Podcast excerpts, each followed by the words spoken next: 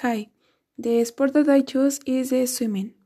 Swimming is a recreational or sports practice of movement and discipline on the water, using only the arms and legs of the human body. It is also a technique that is learned as a method of survival and that is practiced as an exercise given its many benefits to the body. There are two numerous styles of swimming, and some customs are rarely used, but generally there are four main styles.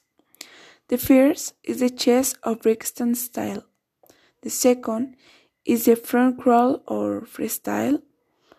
The third is the back or dorsal style, and the fourth is the butterfly style. I prefer swimming in the chest or vector style and the butterfly style, but it's more complicated than the others and you do more exercise. Uh, some interesting things about swimming are swimming has been part of the Olympic Games since 1896 and the women could participate from uh, 1912. Another interesting point is that the largest pool in the world is called San Alfonso del Mar and is located in Algarrobo, Chile. Um, I like to practice swimming because I don't see it's a regular sport.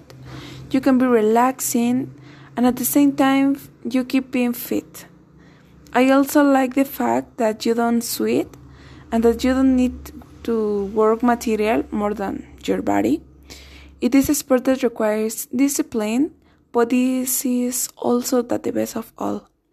And the best part is that it doesn't have balls because they scare me a lot of.